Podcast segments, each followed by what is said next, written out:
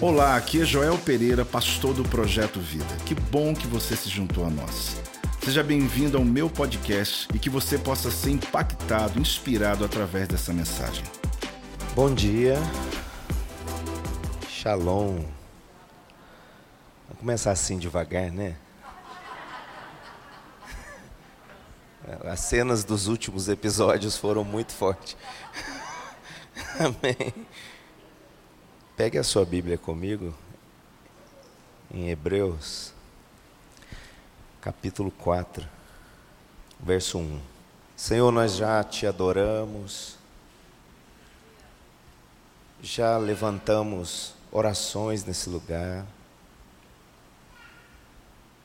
Oro para que o Senhor fale ao nosso coração, fale com o coração daqueles que estão em casa, online, no trabalho, onde estiverem agora. Fala conosco. Abra o nosso entendimento para ouvir a Sua voz. Quebra as cadeias, as, as amarras, as, as ações que insistem em causar dano, comichão nos ouvidos, interferência na compreensão. Que isso caia por terra agora, em nome de Jesus. Nos deixa acessar Sua voz e sermos ministrados pelo Senhor em nome de Jesus. Amém. Hebreus 4:1 Temamos, pois, que porventura deixada a promessa de entrar no seu repouso, pareça que alguns de vós ficam para trás porque também a nós foram pregadas as boas novas, como a eles. Mas a palavra da pregação nada lhes aproveitou, porquanto não estava misturada com fé naqueles que a ouviram. Então o autor de Hebreus está pensando, ele diz: tem alguma coisa estranha a promessa deixada para nós foi a mesma. E eu temo, parece que alguns não alcançaram a mesma promessa.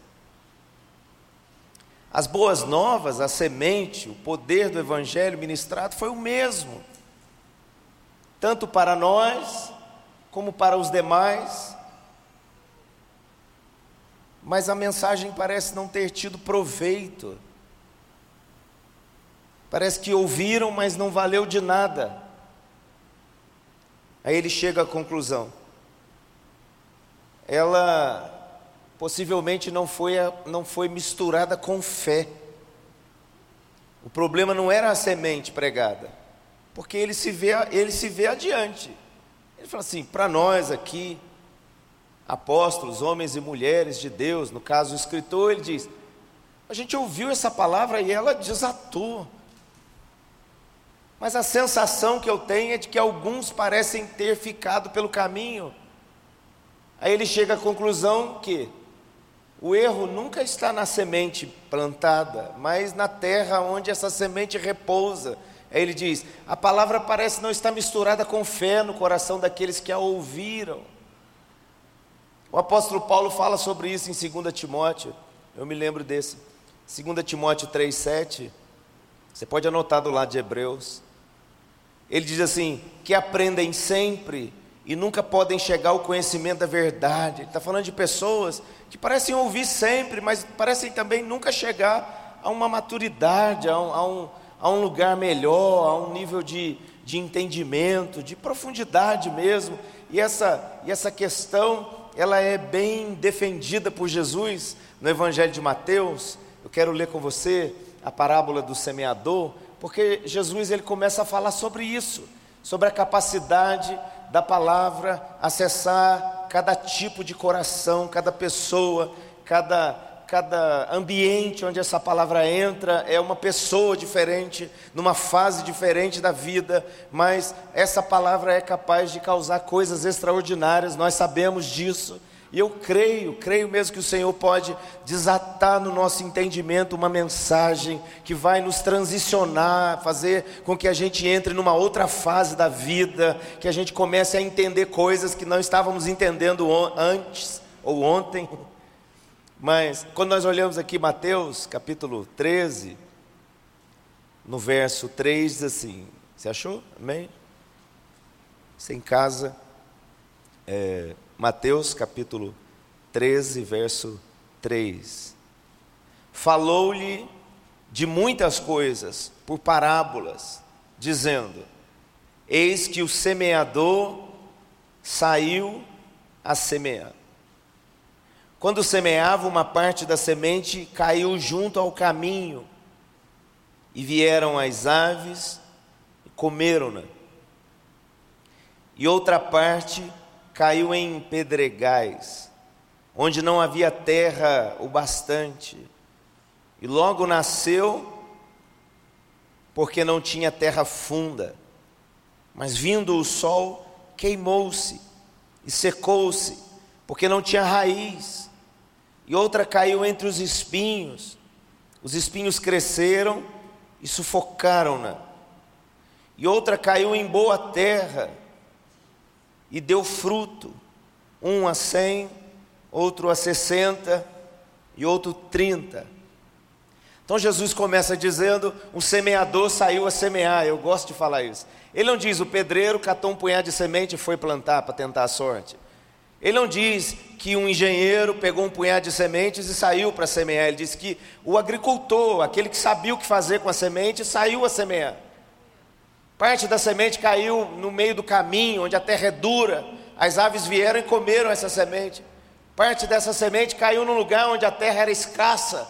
Era uma pequena superfície de terra que encobria muitas pedras. Veio o sol, essa planta não conseguiu subsistir. Parte dessa semente caiu numa boa terra, mas nessa boa terra também cresceram espinhos que sufocaram essa planta e ela sucumbiu. E por fim ele diz que uma parte da semente sim caiu em boa terra e frutificou a 100, a 60 e a 30 por um. E ele diz que quem está fazendo isso é um semeador. E se é um semeador, porque ele já não lançou logo a semente na boa terra para produzir bem e colher muito. Porque Deus não faz acepção de coração, a incredulidade faz. Deus dá oportunidade a todas as pessoas. A palavra do reino está sendo liberada sobre todo tipo de terreno, sobre todo tipo de ambiente. A palavra tem sido liberada e o Senhor quer que ela seja misturada com fé, que o nosso coração seja um lugar receptível, onde essa palavra consiga produzir a 100 por um, em nome de Jesus. Então o semeador não errou de coração, nem de endereço, assim como o Senhor também não errou com você. E você pode estar aqui, eu não sei exatamente o porquê eu estou vivendo essa fase da minha vida, eu não sei exatamente o porquê as coisas parecem estar complicadas agora. O Senhor não errou de endereço, Ele semeou uma boa palavra no seu coração. Aí Jesus vai começar a explicar o porquê não deu certo em alguns casos. Ele diz, a partir do verso 18 ele vai explicar a parábola, ele diz: Escutai vós, pois, a parábola do semeador. Ouvindo alguém a palavra do reino, não entendendo, vem o maligno e arrebata o que foi semeado no seu coração. Este é o que foi semeado junto ao caminho. Eu não posso crer além do que eu entendo. Eu não vou conseguir crer muito além do que eu consegui entender daquilo que eu ouvi. Parece estar redundante, mas é verdade. Ele diz: a semente foi lançada, a pessoa não entendendo, veio o maligno e arrebatou do coração da pessoa. Ela nem sequer teve tempo de produzir uma compreensão mais profunda sobre aquilo que Deus estava falando ao seu coração. Logo, o inimigo veio e arrebatou aquilo do seu coração. Eu não posso crer além do que eu entendo. Me faz lembrar de Filipe, lá no capítulo 8 de Atos, ele está andando e Deus diz: começa a correr atrás daquela carruagem. E ele vai atrás. Percebendo o que acontece lá, tem um eunuco que comprou um pergaminho do profeta Isaías. Custava muito dinheiro naquele período. A Bíblia não era vendida e distribuída como é hoje. E esse eunuco vem lendo pelo caminho o texto. E Felipe, conduzido pelo Espírito, começa a acompanhar a carruagem. No capítulo 8 de Atos, verso 28 diz assim: Regressava sentado no seu carro e lia o profeta Isaías, 29. E disse: O Espírito a Filipe: Chega-te e ajunta-te a esse carro. E correndo Filipe, ouviu que lia o profeta Isaías. E disse: Você está entendendo aí o que você está lendo? Filipe perguntou para o cara. Ele disse: Como poderei entender se alguém não me ensinar? e rogou a Felipe que subisse e com ele se assentasse. E o lugar da escritura que lia era esse. Foi levado como ovelha para o matadouro, é o capítulo 53 de Isaías. E como está mudo o cordeiro diante de que o tosquia, assim não abriu a boca. Na sua humilhação foi tirado, no seu julgamento, e quem contará a sua geração? porque a sua vida é tirada da terra. Respondendo o eunuco a Filipe, diz: Rogo-te, de quem diz isso o profeta? De si mesmo ou de algum outro? Ele não estava entendendo. Então Filipe, abrindo a sua boca e começando nessa escritura, começou a lhe anunciar sobre Jesus, sobre ser Jesus a ovelha muda, sobre ele não ter reclamado indo para a cruz sobre ele ter sido o redentor da humanidade. E quando eunuco começou a compreender essa semente do Evangelho, seus olhos se abriram. Tem fé suficiente nele para que ele alcance uma outra etapa da fé. Ele diz para Felipe: ali tem água, o que, que me impede de ser batizado? Felipe, nada, então vamos batizar logo. Ele não tem aquela resistência, ai, eu acho que eu preciso me santificar mais para batizar. Não, eu não preciso me santificar mais, eu preciso que essa semente já não seja mais roubada de mim, para que eu possa compreender a altura, a profundidade do caráter de Cristo, para que eu possa acessar com profundidade aquilo que Deus está realizando na minha geração, na minha vida, na sua vida, na sua casa. Há um Deus liberando uma palavra poderosa que vai transportar você do império das trevas para o reino do Filho do seu amor, e não haverá nenhuma ação do inferno que vai impedir você de compreender a mensagem. Então, o diabo é astuto, ele quer roubar antes que você compreenda, porque depois que você compreender, não há nada que possa arrancar de você essa revelação. Por isso Jesus está dizendo: olha, um semeador saiu a semear, uma semente caiu à beira do caminho. A ave percebendo que a pessoa não compreendeu ainda, ela tem essa última chance de arrancar o que foi semeado nesse coração. Mas esse eunuco foi esperto. Ele colou em alguém. Ele arrumou um discipulador. Ele foi atrás de um pastor. Deus enviou Felipe para ele, porque ele tinha desejo de compreensão. O Senhor não nega sabedoria. No texto de Tiago ele diz assim: ó, peça que ele dá liberalmente.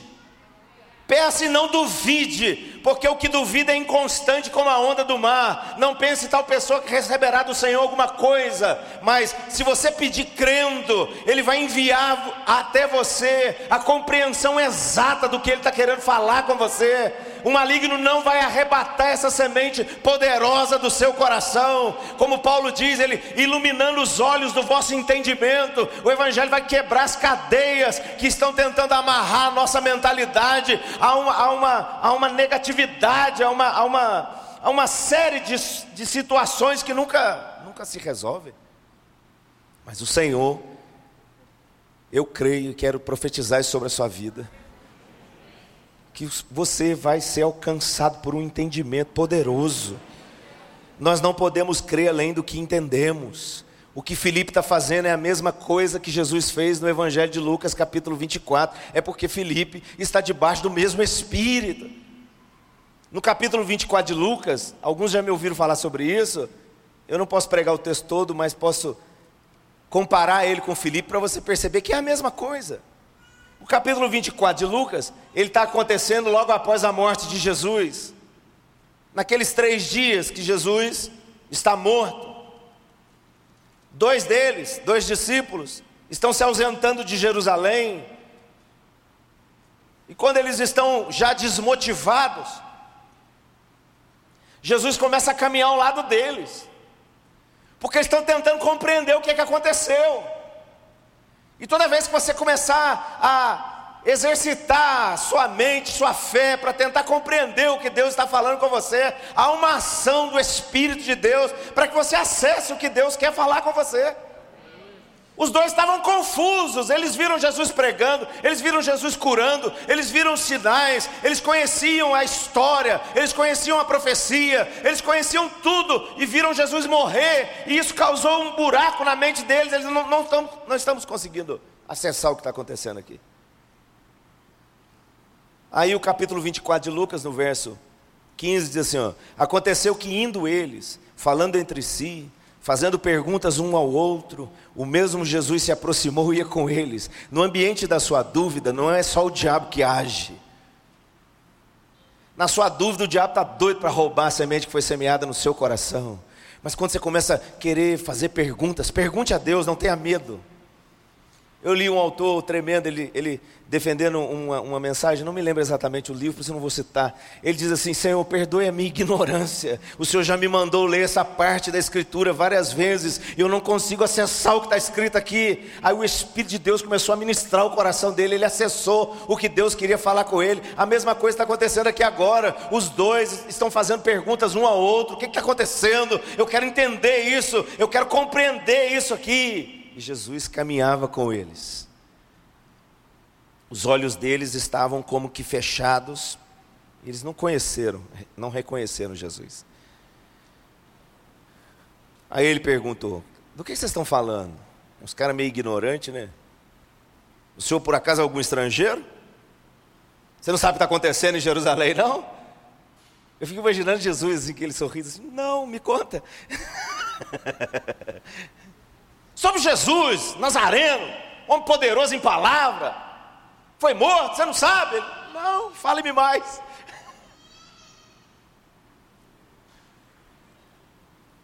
No verso 21 eles dizem assim: E nós esperávamos que fosse ele que remisse Israel, mas agora já é o terceiro dia que essas coisas aconteceram. É verdade que algumas mulheres dentre nós se maravilhavam, as quais de madrugada foram ao sepulcro e não acharam o corpo. Elas estão testemunhando aí que ele ressuscitou. Jesus olhando para eles assim: ó nécios e tardos de coração. E começando por Moisés e por todos os profetas, explicava-lhes o que dele se achava nas Escrituras. Você pensa Jesus pregando? Sobre ele, sobre o que o Antigo Testamento fala dele. Você consegue ou não? Vou, eu vou tentar para você. Eu não sou Jesus, vou tentar. Eu fico imaginando Jesus olhando para esses discípulos assim: lembra quando a Escritura diz que Israel andou por 40 anos no deserto e houve um tempo que a serpente começou a ferir eles porque eles estavam murmurando e muitos começaram a morrer pelo veneno da serpente? Então Deus disse a Moisés: faça uma estaca, crave ela no alto de uma montanha, faça uma serpente de bronze e prega ela na estaca no alto. Quando a pessoa for mordida, picada pela serpente lá no vale, fale para ela olhar para a estaca e saber que esse veneno que está fazendo efeito sobre o corpo dela já foi preso, aniquilado na estaca. Imagina Jesus explicando isso para os discípulos e dizendo: Olha, essa figura de Neustã presa na estaca, é de mim que ela está falando. Ela está falando que quando as pessoas estiverem no vale e a serpente começar a infectar elas com o seu veneno, elas devem olhar para a cruz e saber que na cruz as obras do já foram aniquiladas. Aí um discípulo já olhou para o outro e falou: ele, ele prega meio diferente, né? Você imagina Jesus explicando para ele, assim, lembra quando Josué estava com medo de invadir Jericó e de madrugada ele não consegue dormir, ele anda de um lado para o outro, de repente ele encontrou alguém com uma espada fora da bainha nas mãos, ele olhou e falou: o Senhor é dos nossos, o Senhor é deles. Ele, não, eu sou capitão dos exércitos celestiais. Era comigo que ele estava falando, Jesus. Lembra quando Moisés foi chamado por Deus e na sarça está escrito: Eu sou, te enviou, o tetagrama está lá, a palavra na escritura vai estar escrito: Eu sou, com todas as letras maiúsculas. Aí você lá abre o Evangelho de João no capítulo 8, Jesus está debatendo com os fariseus e saduceus. Ele diz: Se vocês não reconhecerem que eu sou, pode ler no Evangelho 8, 24, por três vezes eu, eu, eu me lembro, acho que três vezes. Jesus cita eu sou no Evangelho de João, tudo maiúsculo. Ele está dizendo para os fariseus: se vocês não reconhecerem que eu estava na sarça, que eu sou a imagem do Deus invisível, de maneira nenhuma vocês serão salvos.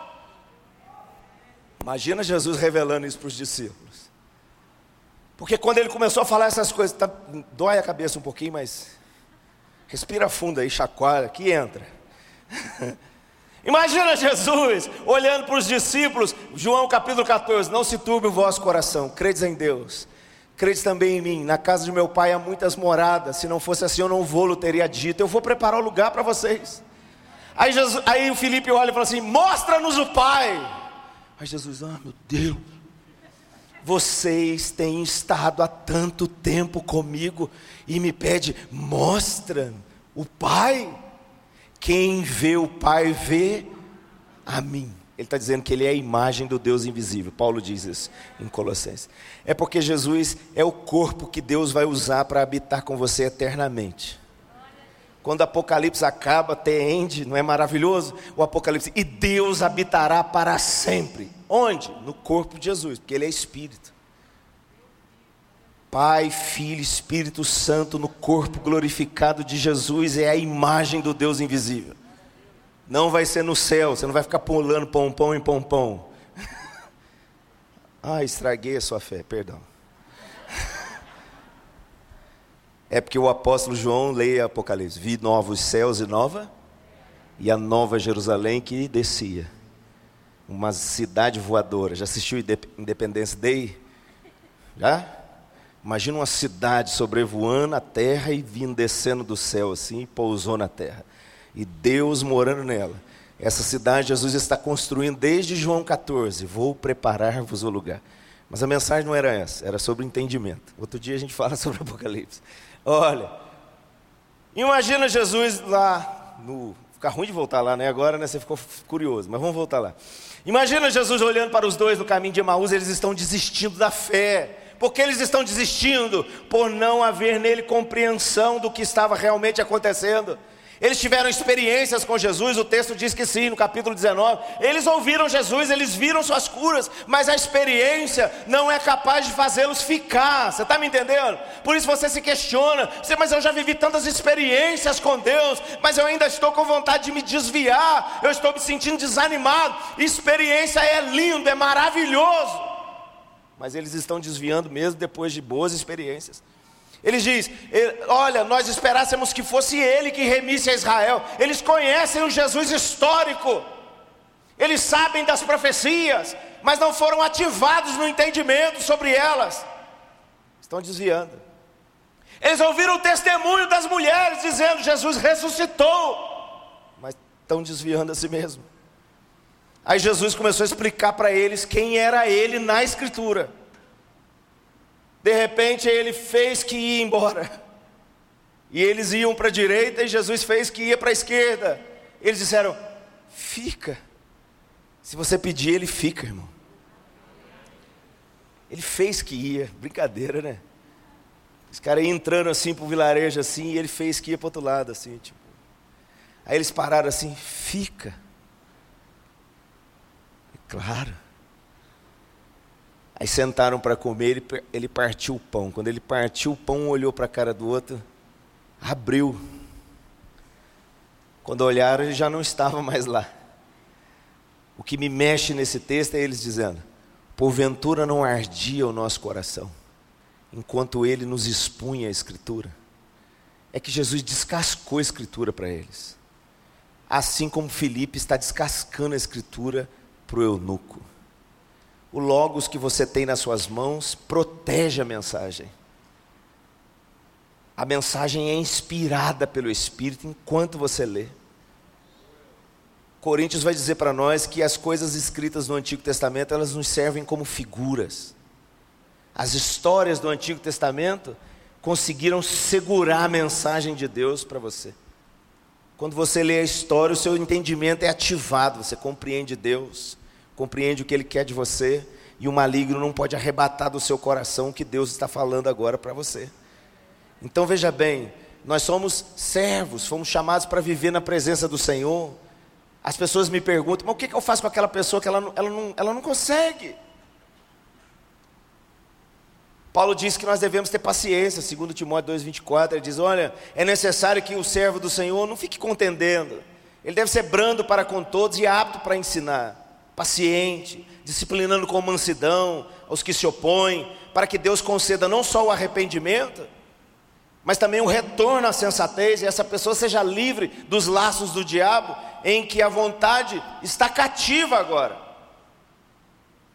Então, se você já, já alcançou um entendimento poderoso sobre as coisas de Deus, tenha paciência com aqueles que ainda não alcançaram, porque possivelmente eles estão sendo saqueados no seu entendimento, mas você deve levantar mãos santas, clamar ao Senhor para que essa ação do Espírito que aconteceu com Filipe e o eunuco, que aconteceu com Jesus e os seus discípulos, que aconteceu com você, porque o Senhor destravou o seu entendimento em algum momento, e eu oro para que você também seja alguém acionado por Deus para destravar o entendimento de uma geração, para fazer que o Evangelho alcance todas as camadas da sociedade, e quando as pessoas começarem a ouvir sobre isso, uau, elas vão ser ativadas no poder de Deus.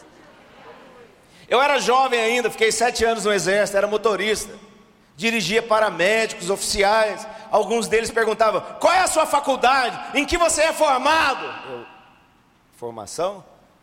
Bom, ainda não tinha concluído o segundo ano do ensino médio. Mas no quesito a escritura, Deus me deu graça.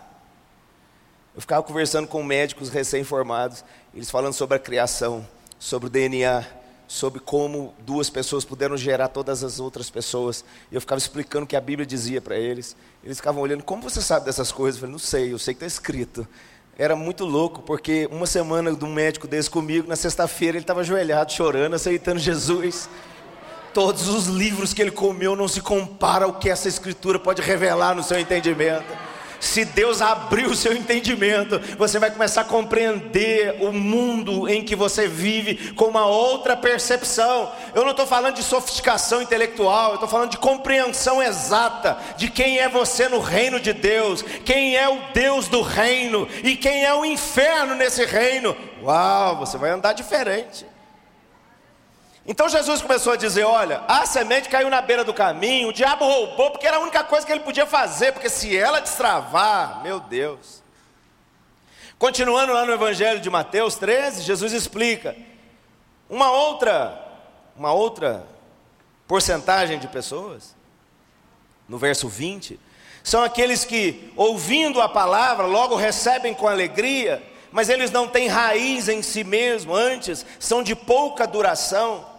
E chegando a angústia e a perseguição por causa da palavra, logo se ofendem. Então são outras pessoas. Essas já entenderam. Elas entenderam e se alegraram com o Evangelho. Mas logo que começou as pressões por causa do Evangelho, elas se desviam. Ele diz que a terra é superficial nessas pessoas. Tem um pouco de terra, uma camada fina, mas ainda tem muita pedra debaixo, ainda tem muita coisa escondida embaixo, porque o evangelho não é um evangelho de superficialidade. É, o evangelho é algo profundo, deve enraizar em você, criar bases profundas e poderosas em você. Aí você vai ser como aqueles que creem, como as torres de Sião e não se abalam, como você vai se tornar aquele que mil caem caem do seu lado, dez mil à sua direita, e você não é atingido, porque o Evangelho gerou bases profundas na sua convicção. As pessoas são neutralizadas pelas ações que estão aí à nossa volta, mas você, de glória em glória, de vitória em vitória, vai acessando o entendimento, vai destravando o seu entendimento e vai podendo viver tudo que o Evangelho diz que você vai viver.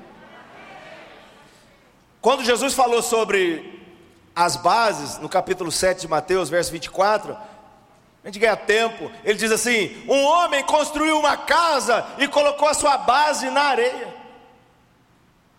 Veio a chuva, veio o vento, veio as águas, deram contra essa casa e a casa caiu.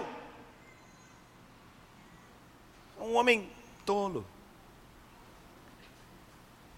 Um outro homem construiu a sua casa e fundamentou a sua casa na rocha. Vieram os ventos, vieram a chuva, as águas deram contra essa casa, mas a casa não caiu, porque as pressões revelam as bases. A casa construída na areia e a casa construída na rocha sofreram as mesmas ações. O sol nasce sobre o justo e o injusto. Coisas de ruim, de ruins acontecem com os justos e com os ímpios. Tem um monte de gente enganada, achando que porque está no Evangelho, nada de mal vai lhe acontecer.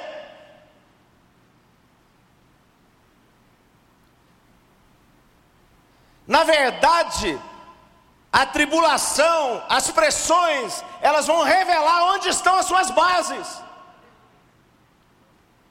E se você é daqueles que se alegrou com o Evangelho, mas não permitiu que ele se enraizasse em você, as pressões só vão revelar a dureza que ainda há aí dentro.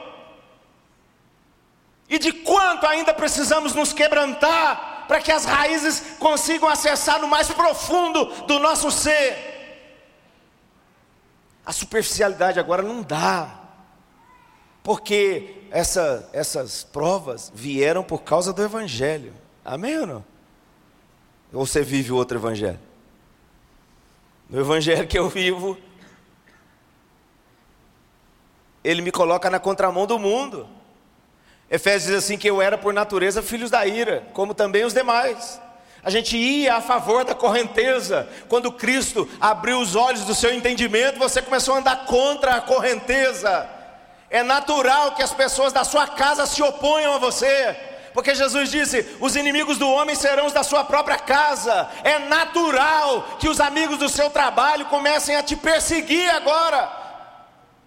Porque você teve o um entendimento aberto por Jesus. Ah, pastor, eu não sabia disso quando me converti, então saiba agora. Mas deu ruim para mim, não, não deu ruim para você. Jesus explica tudo. João capítulo 15, ele responde sobre isso. Verso 19: Se vós fosseis do mundo, o mundo amaria o que era seu mas porque não sois do mundo. Fala comigo, não sou do mundo. Não, mas fala assim com força. Fala mesmo para você acreditar. Agora fala bravo, olha para o diabo, agora fala, não sou do mundo.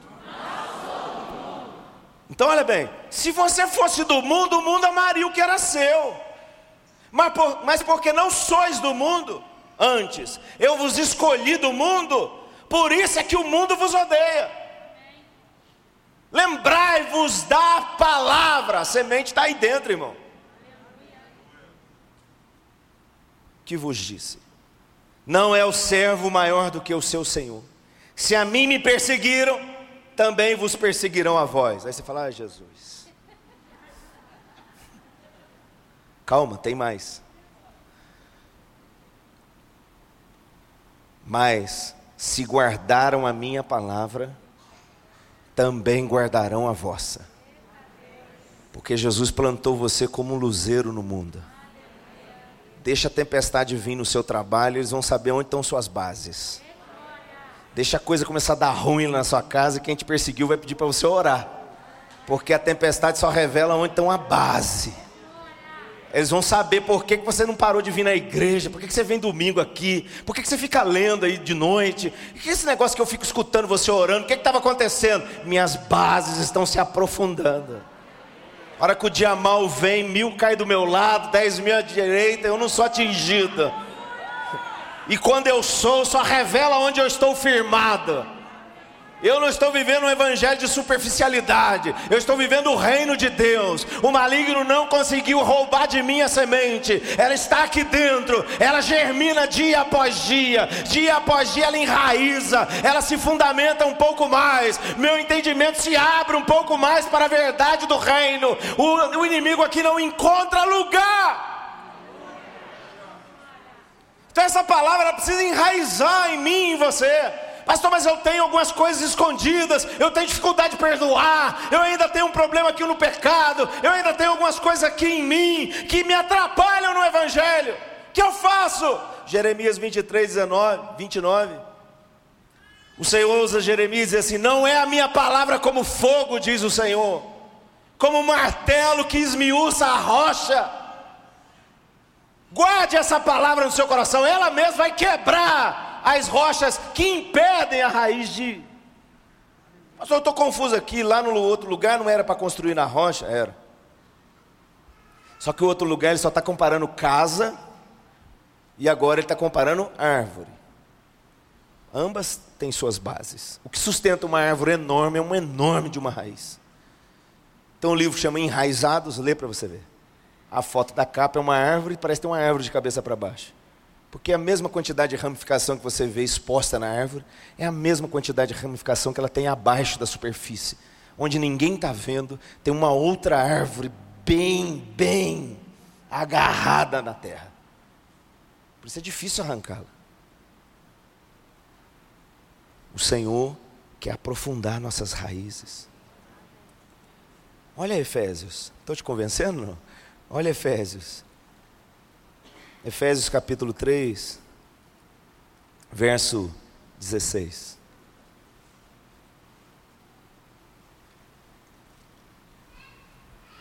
Efésios 3,16.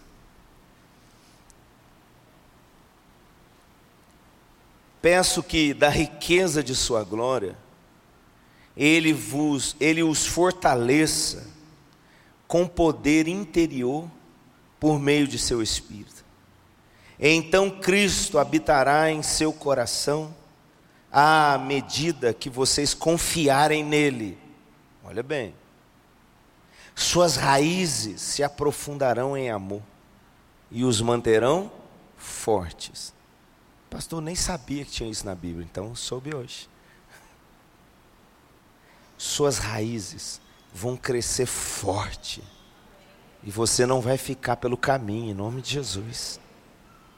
Aí Jesus no, lá em Mateus fala de uma outra, de uma outra situação, ele diz assim: O que foi semeado entre os espinhos é o que ouve a palavra, mas os cuidados desse mundo e a sedução da riqueza sufoca a palavra e torna ela infrutífera. Como é que pode a palavra de Deus, viva e eficaz, se tornar infrutífera no coração de alguém? Como pode Paulo escrever Romanos 4? E dizer para nós que nosso Deus é Deus que vivifica os mortos e chama à existência as coisas que não existem, como se elas já existissem. Como pode o Criador de todas as coisas dizer haja luz e houve luz? Como pode eu ler Salmo 33 e dizer falou Deus e tudo veio a existir, ele ordenou e tudo se fez, aí a palavra dele fica infrutífera no coração de alguém que tem espinhos. Ele está dizendo que a semente cai nessa terra cresce a semente, a terra é boa, mas crescem também espinhos.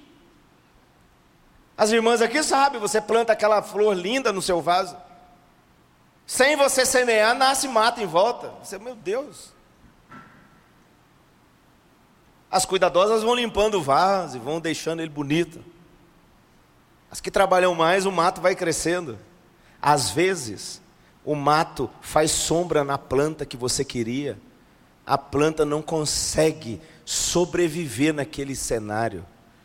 O espinho está sufocando a planta, está fazendo sombra sobre ela, e ela não está conseguindo viver naquele ambiente. Jesus está dizendo que a semente é liberada no seu coração. Estava tudo indo bem. O diabo nem conseguiu roubar de você a semente lá atrás, ela já cresceu. Só que outras prioridades também surgiram. E você se vê alguém cheio de, cheio de prioridades. E o evangelho agora começou a ficar assim, segundo plano. Outras prioridades começaram a crescer juntos, simultaneamente, com aquilo que Deus estava falando aí dentro do seu coração, e isso que está crescendo agora está fazendo sombra sobre o que Deus está querendo falar com você. E aí, porque eu tenho outras prioridades, aquela divina semente poderosa está enfraquecendo dentro de mim. Não é Deus que está se ausentando, sou eu que não estou dando prioridade ao que Ele está falando comigo mais. Então, quando o autor de Hebreus diz assim, ó, tem uma coisa estranha, a mesma promessa que foi pregada a nós também foi pregada a eles. A sensação que a gente tem é que alguns não ouviram essa mesma mensagem. Porque a palavra não estava misturada com fé naqueles que ouviram. E eu oro nessa manhã para que o Senhor possa desatar o nosso entendimento, seja em que nível essa palavra atinge você, nós precisamos romper, viver, avançar. Você é a boa terra, em nome de Jesus, você vai dar lugar ao que Deus está falando com você. O Senhor vai voltar a ser a prioridade da sua vida, e você vai começar a cortar os espinhos à sua volta. Se o diabo não conseguiu roubar de você enquanto você tinha dúvida, é porque Deus já está fazendo algo poderoso. E o que ele vai fazer agora? Ele vai semear um joio. Jesus está falando isso também no Evangelho. Diz um homem: plantou uma terra, o trigo, veio o inimigo à noite e semeou o joio. O joio crescia simultaneamente com o trigo. Se não estamos sendo saqueados na dúvida, podemos estar sendo semeados pelo inferno, para que a gente dê prioridade a outras coisas, e aquela semente poderosa que não foi arrancada no início, está sofrendo agora por sombra do joio que está sendo semeado pelo inferno no meu coração. Então há uma palavra de Deus para cada fase da sua vida em Deus. Há uma ação do inferno para cada fase da sua compreensão em Deus. Cabe a mim e a você exercitar o Evangelho. Porque o exercício da fé vai fazer com que você diagnostique. É? Saiu. É porque tem algumas palavras para discernimento no grego: diacrises, dianacrinetai, diagnósticos, que faz a nossa palavra diagnóstico críticos, que faz a nossa palavra crítico. Por isso que Hebreus fala assim: a palavra de Deus é viva e eficaz, mais cortante do que qualquer espada de dois gumes, ela penetra até a divisão de juntas e medulas, desejos e intenções do coração. Ela é apta para discernir, ela é apta para criticar. O grego lá de discernir é críticos. A palavra de Deus é apta para criticar o seu coração e provar para você: isso você está falhando, isso você está acertando, nisso você está fazendo sombra sobre a minha revelação, nisso você está colocando luz sobre o que eu te disse. Quem produz isso? A palavra de Deus. Aí, quando ele diz isso no capítulo 4, ele diz também no 5, Hebreus 5. Não se canse, já vai acabar. Hebreus capítulo 5.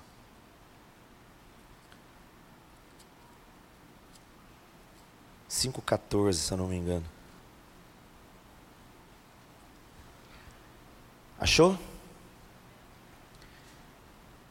Mas o mantimento sólido é para os perfeitos, os quais, em razão do costume, têm os seus sentidos exercitados para discernir tanto o bem contra o mal.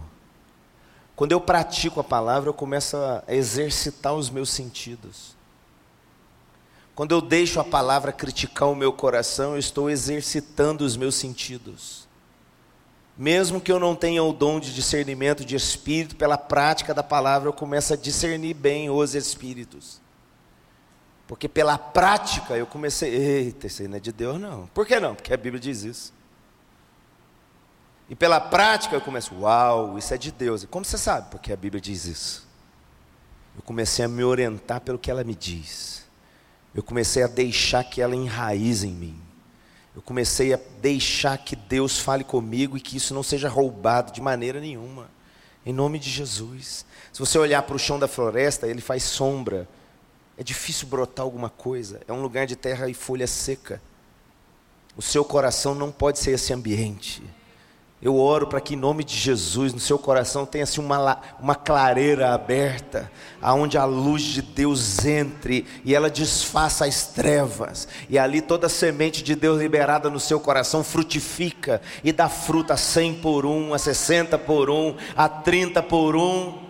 Você é nascido de Deus, irmão. 1 João diz para nós, 3,9, que você é nascido de Deus e você já não vive na prática do pecado, porque o que permanece em você é a divina semente. Você é portador de uma semente poderosa, você é portador de um evangelho que vai mudar sua natureza. Você era filho da ira, mas foi tocado pelo poder do evangelho. O diabo não conseguiu arrancar as dúvidas, com dúvidas ele não conseguiu tirar de você a semente ela frutificou, e você permaneceu no Senhor, e você viu a palavra criticando você, aonde havia dificuldade de perdão, você foi tratado, aonde havia um vício, foi quebrado, aonde havia uma pendência, ela foi tocada pelo poder do Evangelho, e você avançou, e você foi crescendo. Os espinhos tentaram surgir, foram as tentativas do inferno de semear o joio diante da semente poderosa que Deus já tinha plantado aí no seu coração. E você fez a escolha certa. E viu o joio ser removido pelo poder de Deus e viu a semente começar a frutificar, e ela não começa por 30 e vai para 60 e para 100, porque se você atingiu tudo, Jesus disse: essa semente frutifica 100. Aí ele fala: infelizmente, em alguns 60, em outros 30 mas o alvo é que ela frutifique a cem por um. Nós vamos orar eu quero orar por você, para que nenhuma ação do inferno bloqueie o seu entendimento, interrompa a sua compreensão da Escritura, nenhuma ação neutralize o poder da palavra de Deus no seu coração. Você que está em casa, nenhuma ação espiritual é capaz de neutralizar. Se você crê, você vai viver a glória de Deus. Em nome de Jesus, fica de pé para que a gente possa orar. Nós vamos adorá-lo, porque Ele é poderoso. Aquele que começou a boa obra é fiel para terminar ela. Foi Deus quem iluminou os olhos do seu entendimento. Não foi obra de emoção. Talvez hoje você vive uma dificuldade. Pode ser que você esteja aqui agora ou em casa, vivendo um momento delicado, e você está fazendo perguntas e você se emociona agora dizendo: Senhor, eu não sei por que eu estou fazendo essas perguntas. Você está se sentindo um incrédulo, o Senhor me diz. Que você tem medo de sentir o que você está sentindo agora, porque na sua compreensão você está sendo incrédulo. Ah, mas o Senhor quer te curar nessa manhã porque você está fazendo perguntas, isso significa que você quer a compreensão do que está te acontecendo que essa acusação do inferno caia por terra, porque isso não veio de Deus. O Senhor se aproximou no caminho de Emaús, porque aqueles homens estavam fazendo perguntas, eles queriam saber o que estava acontecendo. Eu repreendo essa acusação sobre a sua mente agora. Isso que tem dito para você que você é incrédulo, que você não, não é quem Deus diz que você é. Isso é uma mentira do inferno. O Senhor vai curar o seu coração nessa manhã. Eu oro para que o Espírito do Deus vivo comece a passear nesse lugar, a tomar você pelas mãos. Feche os seus olhos. Que o Senhor comece a levar você a um nível aonde as amarras comecem a ser quebradas agora. Há uma palavra de Deus para todas as fases da sua vida. Que o Senhor, nosso Deus, Ele te tome pelas mãos nessa manhã essa palavra poderosa não vai ser neutralizada no seu coração.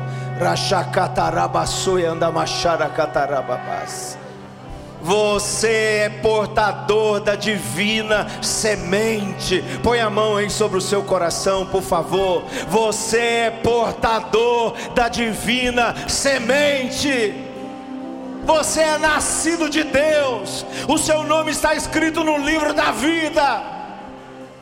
Já nenhuma condenação há para você, porque você está em Cristo Jesus as coisas velhas já passaram, tudo se fez novo, porque a semente acessou o seu coração. O que está sendo gerado em você é o reino de Deus. O reino de Deus não é comida nem bebida, mas é paz, é alegria, é frutificação no Espírito de Deus. Ah, Espírito de Deus, sopra sobre esse lugar nessa manhã, sopra aonde essa palavra chega. Eu oro, ativa. Não é para mexer apenas com uma sofisticação de linguagem ou de entendimento, mas de um enraizamento da Sua palavra, de uma capacidade de ser fortalecido no homem interior seja fortalecido no homem interior. O apóstolo Paulo diz: Olha, mesmo que o exterior se corrompa, o interior se renova dia após dia. Eu profetizo sobre a sua vida que você se torna essa pessoa que mil caem ao seu lado, dez mil à sua direita e você não é atingido. As tempestades só vão revelar suas bases. A sua leve e momentânea tribulação, ela vai revelar ao peso da glória de Deus que está sobre você. Não é obra de emoção, é Deus que começou algo na sua vida, e esse vento só vai arrancar as cascas, porque o fruto vai ficar. O fruto é de Deus, você é dele. Nenhum cabelo da sua cabeça vai cair. Todos eles estão contados e o Senhor vai te fortalecer. Se você ora em este é o meu podcast. Você pode acompanhar meus conteúdos diários no Telegram e as mensagens completas no meu canal do YouTube. Não se esqueça de me seguir no Instagram. Compartilhe essa mensagem com outras pessoas e lembre-se: quem se adianta, governa.